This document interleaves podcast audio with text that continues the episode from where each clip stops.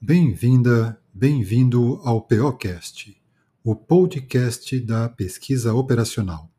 No episódio de hoje, tudo é prego para quem só sabe usar martelo. Qual técnica da PO é a mais adequada para o seu problema?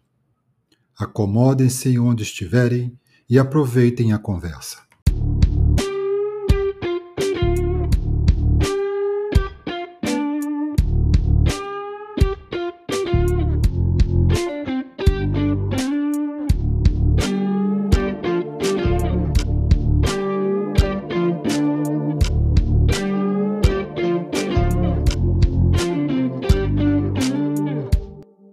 Olá pessoal, tudo bem? Estamos agora chegando para o segundo episódio do POcast, o podcast da pesquisa operacional. E novamente aqui comigo, os nossos amigos, professor Marcos Santos e professor Tiago Marques. E vamos bater um papo hoje sobre uma questão interessante para quem está começando na PO, entender um pouquinho esse campo de atuação da pesquisa operacional. E há uma frase que já foi repetida aí algumas vezes, eu já ouvi em vários encontros da Casa da Pesquisa Operacional, por exemplo, e outras pessoas também em outros lugares já ouvi falar, que é tudo é prego para quem só sabe usar martelo. Quer dizer, se você aprende uma técnica, e fica maravilhado por essa técnica, seja ela qual for, por um modelo matemático, seja qual for, acaba achando que serve para tudo. E nós vamos ver aqui nesse papo hoje que não é bem assim. Então vamos conversar sobre quais técnicas de PO são mais adequadas para quais problemas, tentar aí dar os primeiros passos, né? sabendo que é um universo muito muito amplo. Aí os nossos amigos vão nos ajudar a navegar por esse terreno aí. E aí, professor Marcos, o que, que a gente pode começar dizendo aí para é. sair desse lamaçal? Bem, boa noite a todos. É, um, é uma satisfação estar aqui com vocês em mais um mais um episódio do nosso POcast. Né? É, e esse é um assunto, o professor Euclides sempre me coloca em posições sensíveis, né? posições desconfortáveis. Esse é meu papel aqui, mestre em, sempre me coloca mediante a inquietações. Né? Mas vamos lá, vamos, vamos tentar mapear esse terreno. Né? É, assim, é claro que quando uma pessoa domina essa ou aquela técnica, ela domina uma única técnica ou domina poucas técnicas, Técnicas que eu falo, entenda-se modelos de PO, modelos matemáticos. Né? Se o cara ele só sabe regressão logística, ele vai querer usar regressão logística em tudo. Né? É, naturalmente que ele vai trazer o discurso, ele vai trazer o problema para uma área onde ele navega com tranquilidade. Né? Então, se você navega bem com regressão logística, você vai tentar puxar tudo para a regressão logística. Né? Você navega bem em teoria dos grafos, você vai acabar querendo puxar tudo para a teoria dos grafos, ou não vai puxar, vai falar, não, esse problema não é comigo. Né? Ou você vai navegar numa área em que você conhece, ou você não vai navegar. Isso é o que acontece com muita gente. Né? É, daí a importância de quem é, de quem pretende começar a pesquisar na área de PO, se aprofundar, tentar dominar a maior quantidade de técnicas possível. Né? É claro que é claro que ninguém vai dominar tudo da PO. A PO é uma enormidade, é uma, né? É, se você for ver, é, se você escolher uma área, por exemplo, vou me dedicar à teoria dos grafos que é uma pequena área da PO. Você vai estudar grafos a vida inteira e não vai saber tudo. Só grafos. Né? Então, assim, é, é, não dá para ter essa ambição de dominar todos os modelos da PO de todas as áreas. Isso é impossível. Né? Dominar apoio multicritério, dominar estatística, dominar grafos, dominar programação matemática, isso é impossível. Né? É, mas nós precisamos, na medida do possível, tentar, eu sempre falo lá nos cursos da Casa da Pesquisa Operacional e nas lives, tentar, é, na, assim, todo mundo tem uma área de preferência, né? Todo mundo tem. Por exemplo, Tiago. Tiago é um cara de PO, é um POzeiro. Mas a área de preferência dele qual é? É óbvio, é estatística. Ele navega muito mais tranquilo na estatística. Né? Mas ele tem que procurar sair dessa zona de conforto da estatística e flertar um pouco com a teoria dos grafos, flertar um pouco com o apoio multicritério, que é exatamente o que ele está fazendo. Né? Hoje o Tiago já domina grafos, já dá palestra, já dá aula, né? Já, já trabalha com Sapevo no R, já utilizou o HP Tops 2M lá para selecionar o estagiário. É isso. Então, a gente tem que, na medida do possível, é, é o que eu falei, sempre tem aquela área que a gente gosta mais, né? mas, na medida do possível, a gente tem que tentar ir flertando com outras áreas, dominando outras áreas, para que a gente possa é, aumentar o nosso ferramental. Né? Porque, como eu sempre falo, quando o problema chega para a gente resolver, ele não chega com uma placa na testa, né? Eu sou um problema que será resolvido com estatística. Eu sou um problema que será resolvido com bootstrap, né? Eu sou um problema que será resolvido com Traveling Salesman Problem. Ele não chega com essa placa na testa, né? O problema ele chega para a gente desestruturado. Muitas vezes o decisor ou os stakeholders nem, nem sabem direito qual, qual é o problema, somos nós que temos que ajudá-lo a identificar o problema, e aí, uma vez identificado o problema, a gente consegue chegar em qual é o melhor modelo a ser utilizado. Será que a gente poderia delinear de maneira bem básica quais seriam os pilares para quem está querendo iniciar Pois é, quais as técnicas que ele tem que aprender e a partir de que nível, né? Sabemos que em cada técnica é possível se aprofundar muito, mas temos que começar de alguma coisa. Se aprofunda indefinidamente. Exato. Né? Então, é um gente... exato. Então podemos pensar em definir talvez uns pilares aí para as pessoas que querem começar. Quais seriam esses pilares iniciais para a gente poder colocar aqui para o pessoal? O primeiro de todo é estatística, para começar. É ou não é, Tiago? Fala aí. Opa, com certeza, né? Primeiramente, boa noite a todos aí, né? É um grande prazer estar aqui novamente, né? Podendo conversar com vocês, né? É, a estatística, eu acho que é a, é, a, é a mãe de todas as ciências, né? Porque é por ela que você consegue é, identificar quais são as hipóteses que você precisa tratar, e refutar ou não essas hipóteses, né, seja na, na parte científica ou até mesmo no mercado de trabalho, né, você todo esse pipeline, né, quem te dá a base é a estatística, né, você saber ali fazer um gráfico adequado a cada tipo de variável para extrair insights de negócio, né, você saber quais são as técnicas que você utiliza para variáveis quantitativas, quais são as técnicas que você utiliza para variáveis qualitativas, né? Então, realmente, né, a, a, a estatística, eu acho que é o, é o básico, né, do básico para as pessoas começarem a, a, navegar nesse mundo de pesquisa operacional. Tá? É. Então, é, como o professor Marcos Santos falou, né, eu sou navego mais para o lado aí da estatística, né?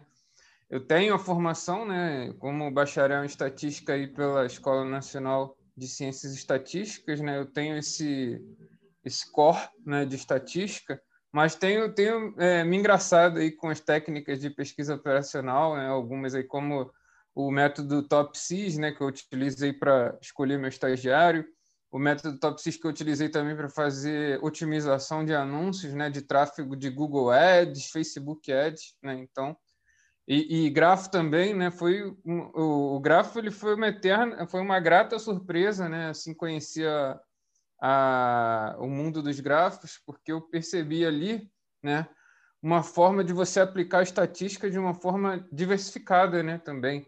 Então Visual, você né? consegue visual, visual, né, visual também, é.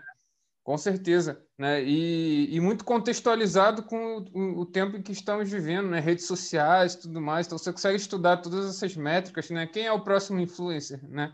Então, Grafos pode te dizer isso, né? As métricas lá que a gente aprende, né? Quem é o cara que está gerando fake news, né?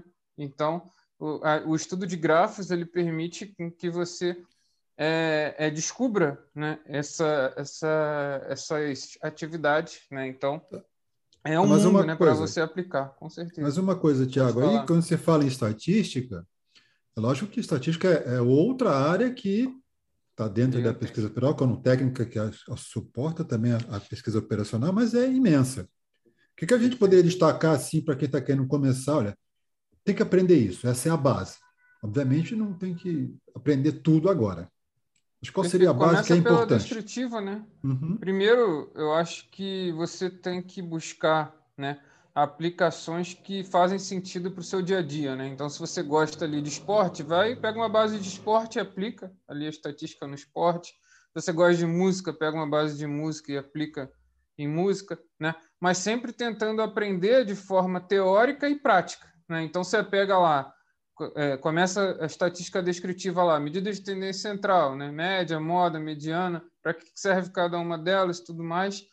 E aí você aplica ali na, no, no, contexto da base de dados que você escolheu, né? E vê ó, em que situações que eu uso a média, em que situações que eu uso a moda, mediana, né? Tem muita gente que usa aí a média para tudo, né? Mas não é a melhor das soluções, né? Você tem que olhar também como é que esses dados estão dispersos, né? Que a média pode não representar muita coisa quando a dispersão é muito grande. Né? Então, por exemplo, lá no IBGE, quando eu estava lá trabalhando na, na, gerência técnica do censo demográfico, né, lá no tinha, tinha, pesquisas acerca de dados sensíveis, né, como renda. Né? A gente sabe que renda as pessoas tendem a, a subestimar né, esse valor ou é, é, e, e, quando você subestima esse valor, a média, por exemplo, ela não é uma boa representação daquilo, né? Por exemplo, se tivesse um, um, essa ou omitir, né? Subestimar ou omitir, perdão. Então, quando você subestima ou omite, né? Quando você vai fazer uma imputação, por exemplo, se você colocar a média, por exemplo, você já, já vai saber que está subestimando, né? Então, é, você tem que olhar ali com calma. Talvez, se você olhar para o histórico, né? Ah, onde a pessoa mora, né? É, qual o padrão de vida dela, você vai conseguir extrair ali uma, por exemplo, uma função de regressão, né, onde você tem ali a renda né, mais representativa do que uma média, por exemplo. Né? Então, começa ali com o básico, né, estatística descritiva, medida de tendência central, dispersão, né, que é, é, é desvio padrão, variância, coeficiente de variação, assimetria e curtose também importante aí no contexto de pandemia, né? Essa curva de onde que ia achatar a curva, né? Isso aí é o conceito claro de curtose, né? Aonde que vai achatar a curva da, da, do Covid, por exemplo, né? Então, à medida que for é, tendo isolamento social, né, essa curva vai se achatando, ou seja, ela vai ficando mais platicúrtica, né? Falando aí num termo mais técnico, né? E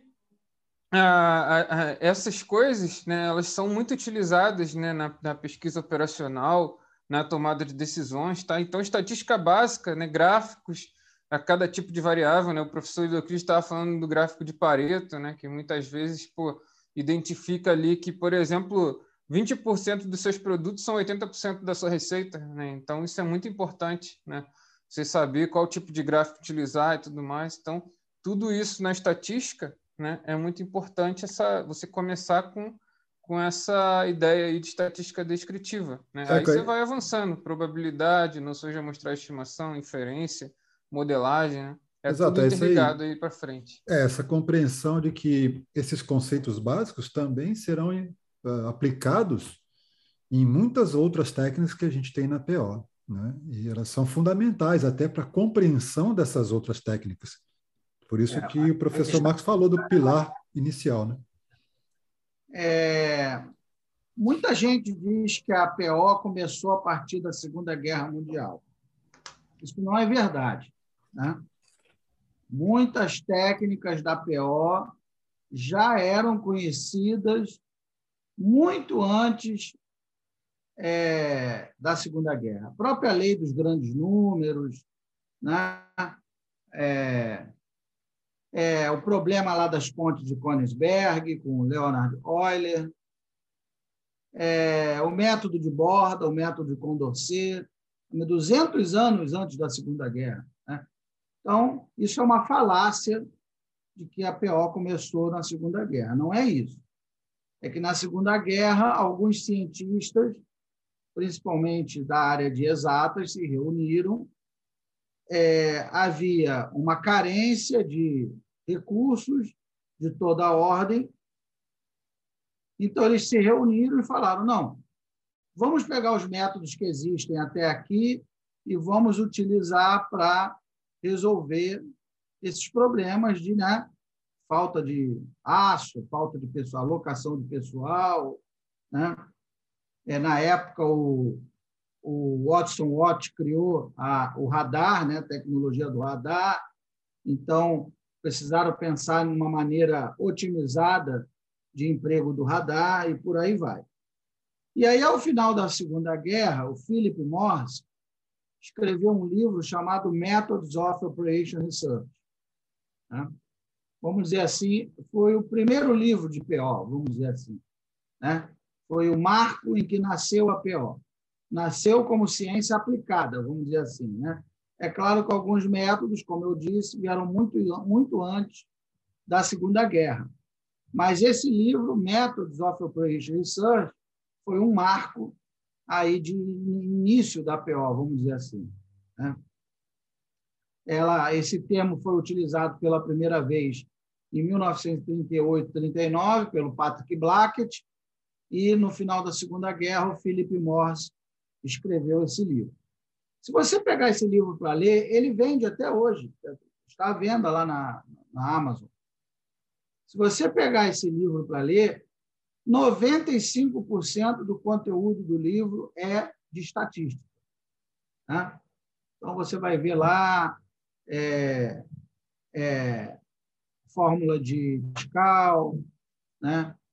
É, probabilidade condicional, teorema de Bayes, tudo estatístico. Né? Ah, qual é a probabilidade de eu acertar um torpedo num submarino dado que ele foi detectado. Né? Qual é a probabilidade?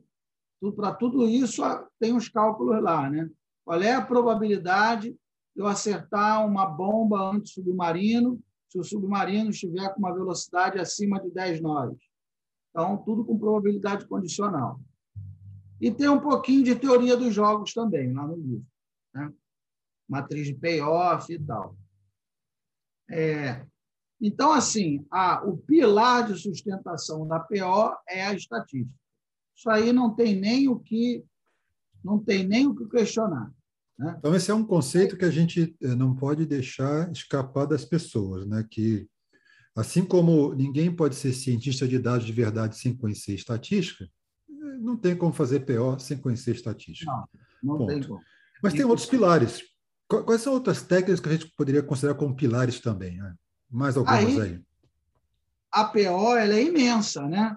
Tem redes neurais artificiais, meteorística, né? algoritmos bioinspirados, é, cadeia de Markov quântica, cadeia de Markov escondida. Só que, assim, eu penso que essas áreas são voos muito altos ainda para quem está começando. Né?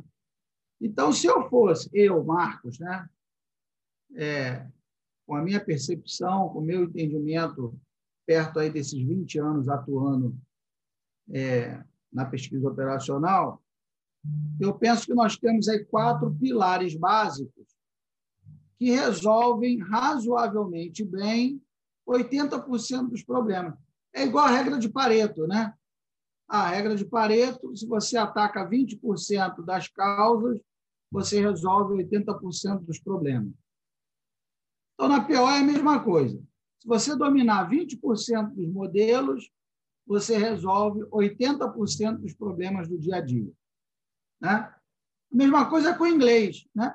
Você dominar 20% do vocabulário em inglês, você consegue se expressar em 80% das situações do cotidiano. Né? É, então, por exemplo, então o que eu acho assim, as áreas primordiais. Primeiro, a estatística, eu já falei. Né? Uma outra área que eu acho fundamental, nós já comentamos aqui, é a teoria dos grafos. Saber o que é um grafo, o que é uma matriz de adjacência, o que são grafos isomorfos, o que são grafos hamiltonianos, eulerianos, né? saber lá o que é o problema do caixeiro viajante, heurística do vizinho mais próximo, né? Então, essas coisinhas assim básicas, dá para a pessoa saber, né? É, isso aí dá para aplicar, perdão, isso aí dá para aplicar numa quantidade de problemas cotidianos muito importantes, não? Ainda mais dentro da própria PO, né? O negócio é que o grafos é uma área meio intrometida, né? ela você usa grafos em quase todo, em quase todas as outras áreas da PO, o grafo aparece, né? Então se você pegar lá a estatística, dá para botar grafos na estatística. Você pegar lá é, cadeia de Markov, o grafo aparece. Você pega multicritério, o grafo aparece. Você pega programação linear, o grafo aparece, né? Então o grafo ele ele fica passeando no meio das outras áreas, né? Então, é, e eu penso assim, que principalmente na área de computação e de logística, grafos domina, né? Tanto na área da computação, tanto é que o pessoal que faz engenharia da computação estuda muito grafos, né? Porque tem aquela é, topologia de redes, né?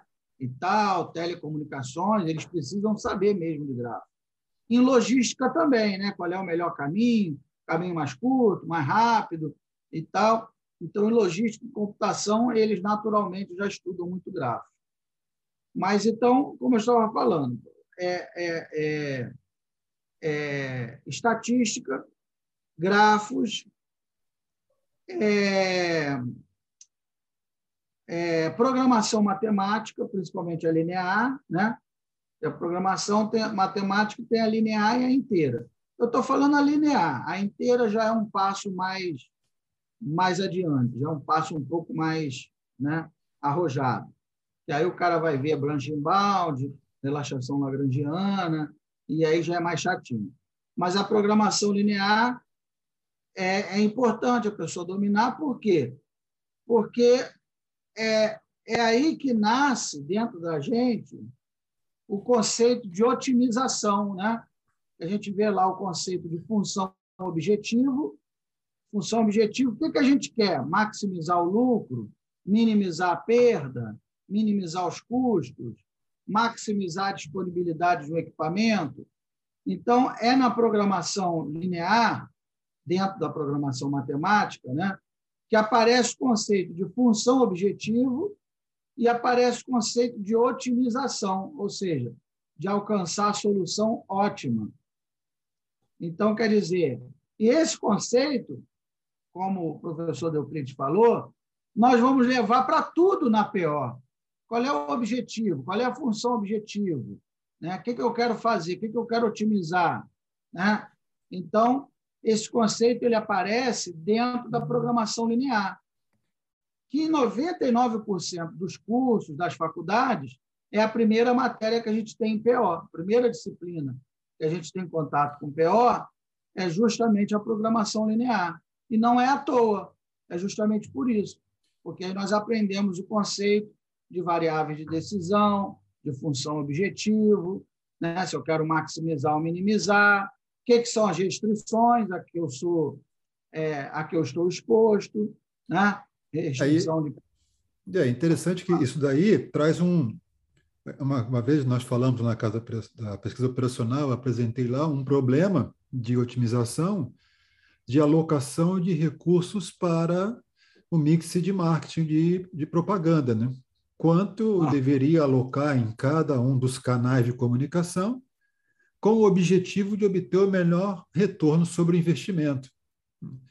Então, às vezes, as pessoas nem sabem que tem uma técnica que ajuda a resolver esse tipo de problema, né? E, sobretudo, que essa técnica usa é, conhecimento matemático que a gente viu lá na, no ensino médio, por exemplo, né? e nem sabia para que serve. Então a gente começa a ver a aplicação prática dessas técnicas uh, nesse tipo de problema e a programação linear é uma delas. É.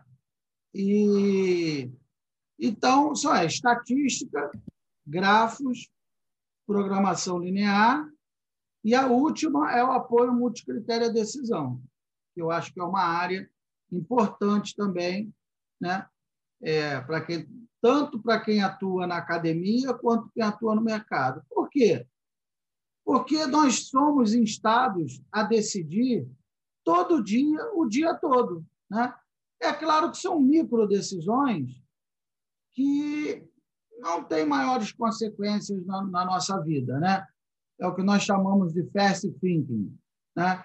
Ah, se eu vou com a camisa azul ou com a amarela, faz a menor diferença se eu escolher uma ou outra. Né? Se eu vou de sapato ou de tênis, também é uma decisão, mas não faz a menor diferença prática na nossa vida.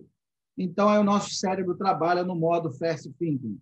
Né? Ele decide rápido, sem avaliar muito, né? É, mas, é, desde pequeno, nós somos instados a é, fazer decisões que às vezes são difíceis. Né? Então, você tem lá oito, nove aninhos, e aí o papai chega e fala: olha, o que, que você quer ganhar de Natal? Um videogame ou uma bicicleta? É, Para uma criança é uma decisão difícil, porque eu queria ganhar os dois, né? Os dois são legais, a bicicleta e o videogame. Mas e aí, né? Baseado em que, que eu vou decidir? E a vida toda a gente decide qual apartamento comprar. Eu compro um apartamento maior e mais distante do centro da cidade, ou um apartamento um pouco menor e ali na área central. Né?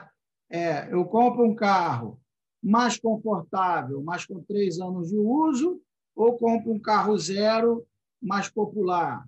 Né?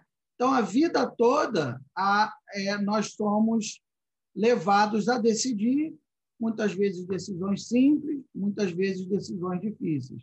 Né? E, e cenários que variam muito, né? Cenários complexos, Varia. com incerteza, às vezes, muitas incertezas. Então, então é, é, eu acredito que essa área né, do apoio multicritério à decisão seja uma área muito rica, é, é inclusive para ser trabalhada no ensino médio. Eu não sei por que, que não é trabalhado, não é só na... hoje. Hoje você só estuda esse assunto no mestrado e no doutorado. Nem na graduação não tem apoio multicritério. Pelo menos eu não conheço nenhuma graduação que dê esse assunto. Eu né? também não vi nada, não vi nada até agora nesse sentido. A gente começa a falar de teoria da decisão lá na pós-graduação, na melhor das hipóteses. Já passei por várias faculdades, engenharia de produção, computação, administração, e muitas delas trabalha com estatística, trabalha com programação linear. O pessoal da computação trabalha um pouquinho com grafo, né? Mas com multicritério eu nunca vi. Só vi realmente no mestrado e no doutorado.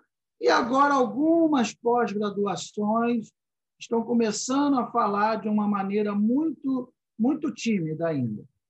Mas se a gente for parar para pensar, seria um assunto sensacional para falar no ensino médio, por exemplo, porque o tempo todo nós trabalhamos com o conceito da matriz, né? que é a matriz de decisão, ou matriz de performance, ou matriz de avaliação, cada autor chama de um nome. Né?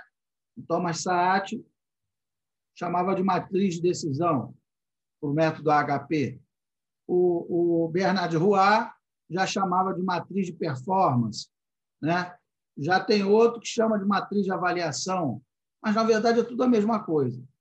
É, e aí é uma oportunidade maravilhosa de mostrar para o aluno, né, para o estudante, para o aluno não, para o estudante do ensino médio, uma aplicação das matrizes, né? Porque a gente fica lá, a matriz, soma de matrizes, multiplicação de matrizes, não sei o quê, matriz transposta, AIJ, AJI, e ele não vê o menor sentido naquelas operações com matrizes. E aí seria uma ótima oportunidade né, de pegar esses métodos lá do apoio multicritério e introduzir no ensino médio até para contextualizar o ensino das matrizes e as operações com matrizes. Porque o que a gente faz o tempo todo em multicritério é isso, é operar com matrizes. Né? São matrizes o tempo todo, multiplicação, uma matriz por um vetor, e etc. e tal. Então, toda aquela acho... álgebra matricial, como eh, você disse, que a gente passa sofrivelmente né, no ensino médio. E na graduação também. E na né? graduação né? também, exatamente o que você quer dizer. É só sofrimento. Não, o pessoal parece. É. é, o pessoal decora as coisas e não consegue enxergar, mas, poxa, tem tanta aplicação, tanta aplicação que é. O que é um espaço vetorial? O cara não consegue imaginar um espaço vetorial RN, né? mas ele não consegue imaginar porque ele não vê aplicação nenhuma para aquilo. O Tiago está quietinho, ele deve estar tá traumatizado com matriz, né, Tiago? Porque você não está falando nada. Falou em matriz, ele ficou quieto. Pô, matriz, rapaz, matrizes 2 lá na, lá na ENSE, rapaz. Como é que foi a sua minha professora Minha professora era, era sensacional, assim, não era muito boa, né? Mas, caraca, ela pegava pesado, viu? É que ela modelou, é, como é que era? As partículas do foguete para a França, imagina. É.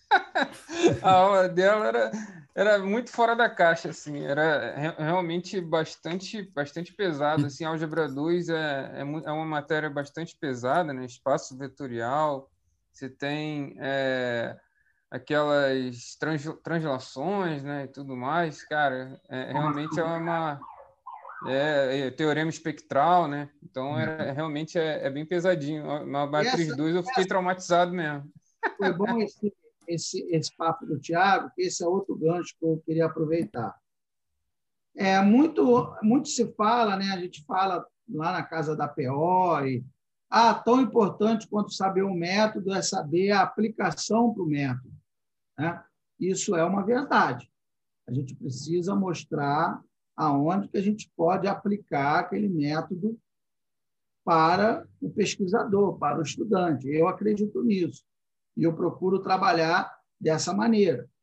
Só que também eu penso que tem que ser uma aplicação realista. Né?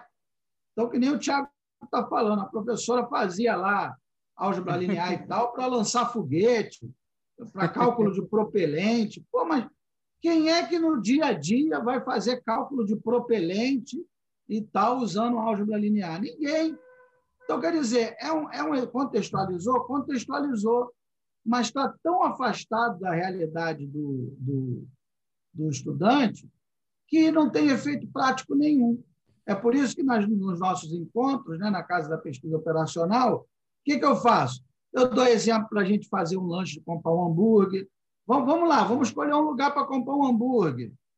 Para o cara, pô, peraí, se funciona para comprar um hambúrguer, funciona para escolher um carro, funciona para escolher uma noiva, funciona para escolher uma casa. Para escolher funciona. uma noiva, eu não tenho certeza, não.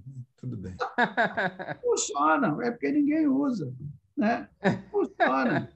Então, é, então, eu procuro pegar exemplos mais do cotidiano né, do pessoal. A compra de um smartphone, todo mundo tem um telefone, né? Compra de um carro, compra de um apartamento, compra de ah, um lugar para lanchar. É, e como exemplo, Exatamente sobre essa escolha do problema do multicritério, né? na minha última turma da disciplina de teoria de decisão, uh, eu pedi para eles refazerem como projeto final, trazer um problema usando o HP como solução para esse problema.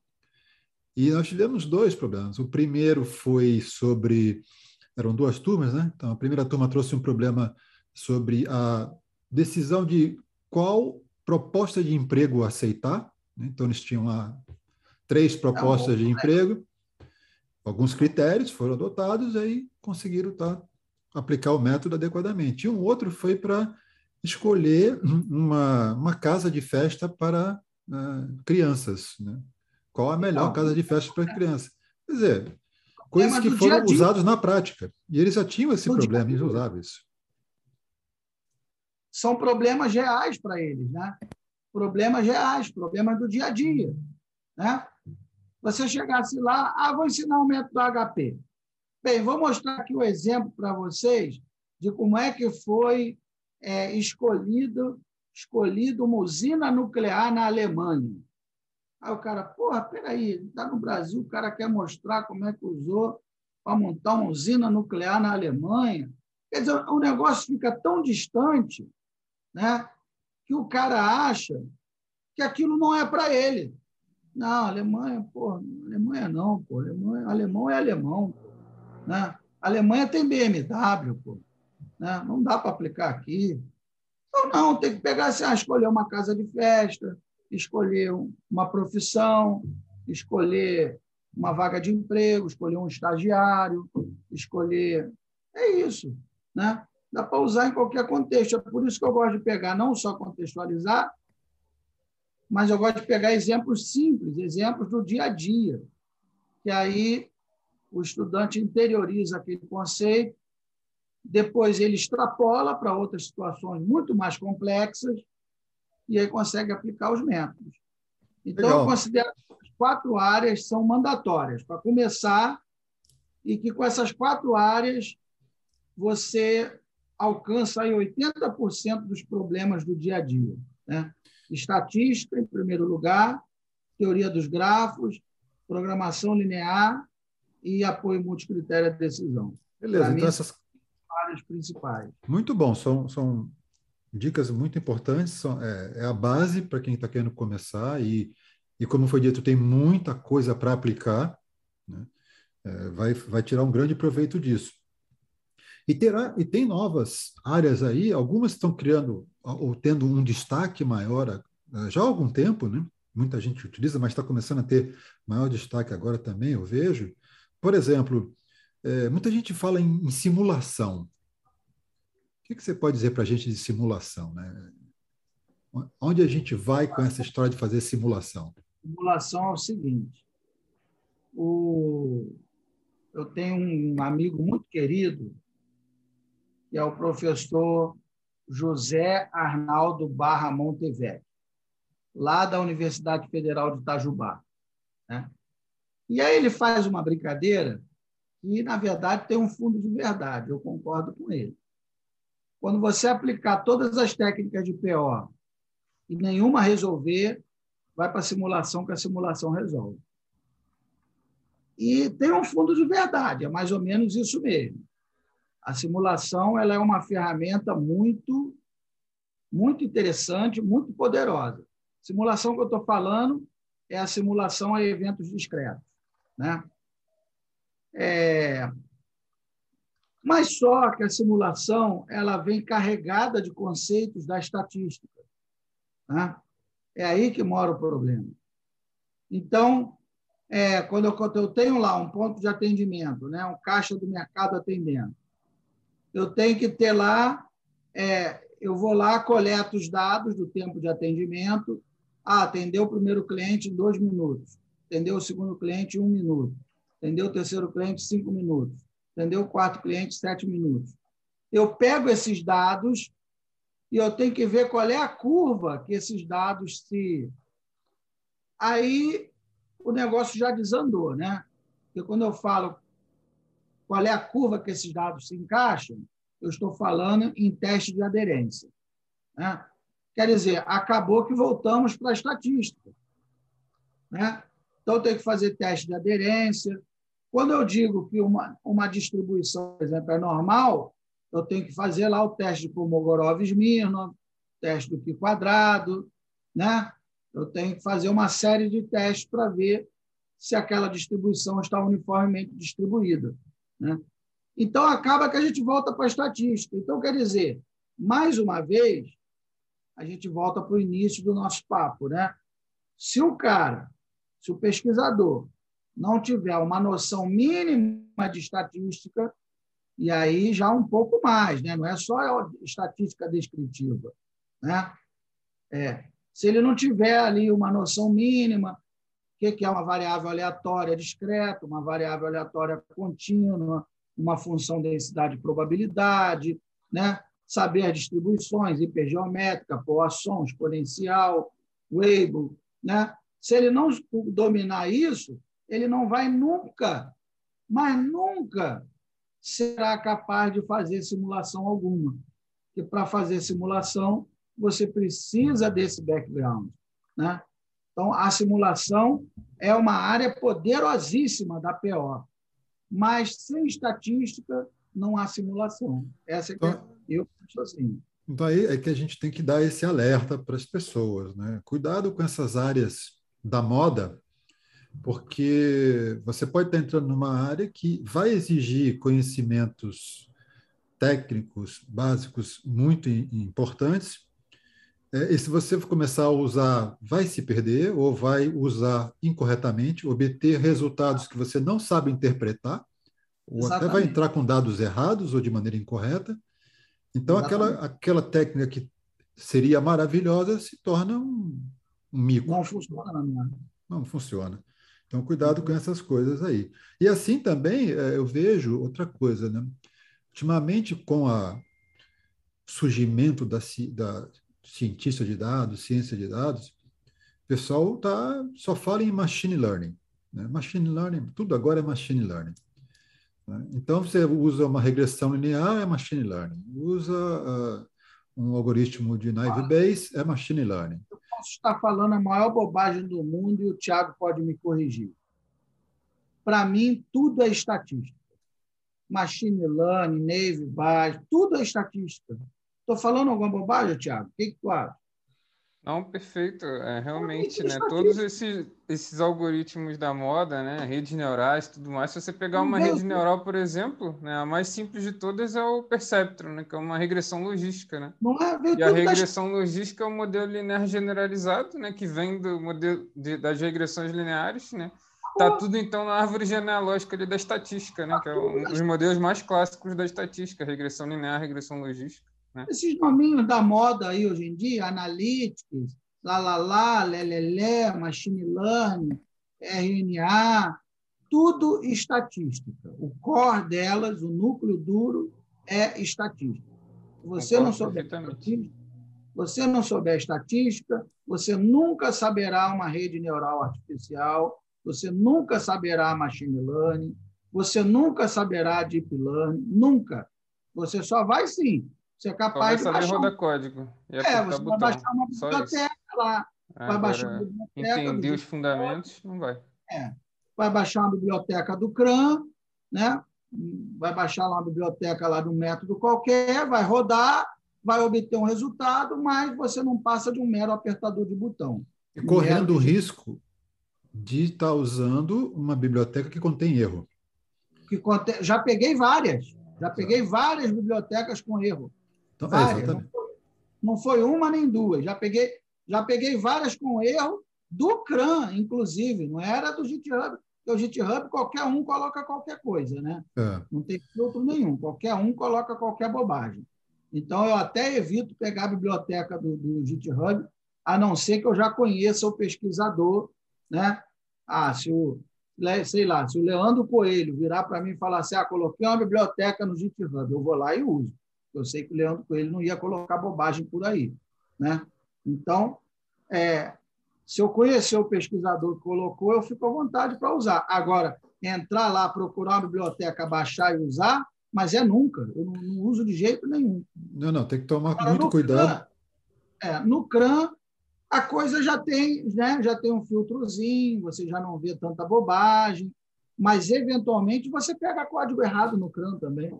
Sim, e também tem, tem essa tem um outro fato que eu vejo que é a mania de querer usar novamente, voltando porque a gente falou lá de tudo é prego para quem só sabe usar martelo. O pessoal aprende a usar rede neural, entra no mundo do deep learning e quer usar rede neural para tudo. Exatamente. Às vezes se resolve com uma técnica básica da estatística, técnica da PO, você resolve aquele problema. Não precisa usar uma, um deep learning. Né? Então tem que tomar cuidado Exatamente. também com esse tipo de coisa. Então, aí, gente, para uh, ah, dar um, começar a pensar aqui já no nosso encerramento, e novamente voltando para aquela história das dicas que a gente já teve lá no nosso primeiro episódio, que dica a gente poderia dar para o pessoal aqui, agora para resumir, é, neste tema, né, das técnicas de POs mais adequadas para os problemas, onde as pessoas podem buscar informação. Eu vou usar aqui já dar a largada e vou colocar no link lá da descrição do, do episódio do podcast. É, nós temos a, os vídeos das lives da Casa da Pesquisa Operacional, né, onde vocês vão encontrar bastante é, palestras, lives, onde as pessoas discutem, apresentam técnicas muito legais que você pode aprender, onde, onde usar em problemas práticos. E também um segundo para ir ao pilar básico, né, a espinha dorsal, como foi dito pelo professor Marcos uma vez, da PO, que é a estatística, aqui o canal, o Stat Dados, o canal lá do professor Tiago, que também tem uma série de lives com gente que entende de vários assuntos, dando dicas muito legais. Então, vou colocar essas duas, esses dois links lá para vocês consultarem, né? O canal do YouTube da Casa Operacional e o canal do YouTube do Stat Dados. Aí, é, bem, dentro do que eu falei, né, que o importante, vou deixar a dica de estatística aí para o Tiago. Mas dentro do que eu falei que é interessante estudar estatística, grafos, programação linear e apoio multicritério, vou falar no apoio multicritério. É, dentro do apoio multicritério, é, o método de entrada, o primeiro método que, que a gente aprende é o método Analytic Hierarchy Process, método HP, que é o método mais utilizado no Brasil e no mundo. Né? Não só no Brasil, mas no mundo. Ele é o método mais utilizado por uma série de fatores. Né? Temos lá o software, lá o Super Decision. É, eu desenvolvi lá no Instituto Militar de Engenharia uma plataforma chamada, junto com o Miguel, é uma plataforma chamada Three Decision Methods, que realiza os cálculos do HP, então é uma outra dica. Né? É, você não precisa montar equação nenhuma, é só entrar lá no True Decision Methods. Vou passar o, o link aí para o professor Euclides colocar lá. É só entrar no True Decision Methods e é, preencher a matriz de decisão e automaticamente todos os resultados já são gerados. É, e além, essa é uma dica, é o site, né? www.3decisionmethods, né? 3, né? 3decisionmethods.com, que realiza todos os cálculos do método HP. E eu montei um curso também no Hotmart, junto com outro pesquisador, que é meu amigo, o Miguel Leles, vou passar o link também. E lá nós temos o curso completo do método HP, passo a passo. Né? Então, nós fizemos primeiro o HP clássico, vamos dizer assim, quando você faz a avaliação dos critérios e depois a avaliação das alternativas dentro de cada critério. Depois nós vimos o HP com, com ratings, né? gerando ratings para cada alternativa dentro de cada critério. E, por último, nós vimos o HP quando você tem os valores é, os valores numéricos, né? os dados quantitativos da matriz de decisão. Né? E aí, nesse curso, ensinamos tanto a utilizar o software que nós desenvolvemos lá no IME, o Tree Decision Methods, como também ensinamos a utilizar o R, uma biblioteca que está lá no CRAN, para resolver os problemas utilizando o método HP. Né? Então, assim, o HP é o carro-chefe do apoio multicritério à decisão. E vocês já podem contar com material muito bom, material de altíssimo nível, tanto na plataforma Tri Decision Methods, quanto esse curso lá na, na que eu coloquei é, lá na, no Hotmart. Né? É um valor simbólico, é uma micharia. Eu também não coloquei de graça, porque se colocar de graça ninguém dá valor. Né? Então, coloquei lá um valorzinho simbólico, que pelo menos a pessoa paga, vai dar valor, vai estudar. Então, está lá o curso completo, mais de 10 horas, passo a passo, ensinando a fazer os cálculos do HP lá no Hotmart. Então, são as duas dicas que eu tenho. Dicas que, se eu tivesse, quando eu fiz o mestrado, minha vida teria sido muito, mas muito melhor do que foi na época, né? quando eu fiz o mestrado. Minha vida foi muito mais atribulada. Né? Se eu tivesse uma moleza dessa, um software que faz todos os cálculos, e um curso completo explicando passo a passo, minha vida teria sido um sonho. Né? Mas é o seguinte, mas é o seguinte, alguém tem que fazer o papel dos bandeirantes e desbravar. Então, é, alguém tem que fazer, exatamente. Obrigado ao bandeirante Marcos dos Santos. é, Tiago, e aí?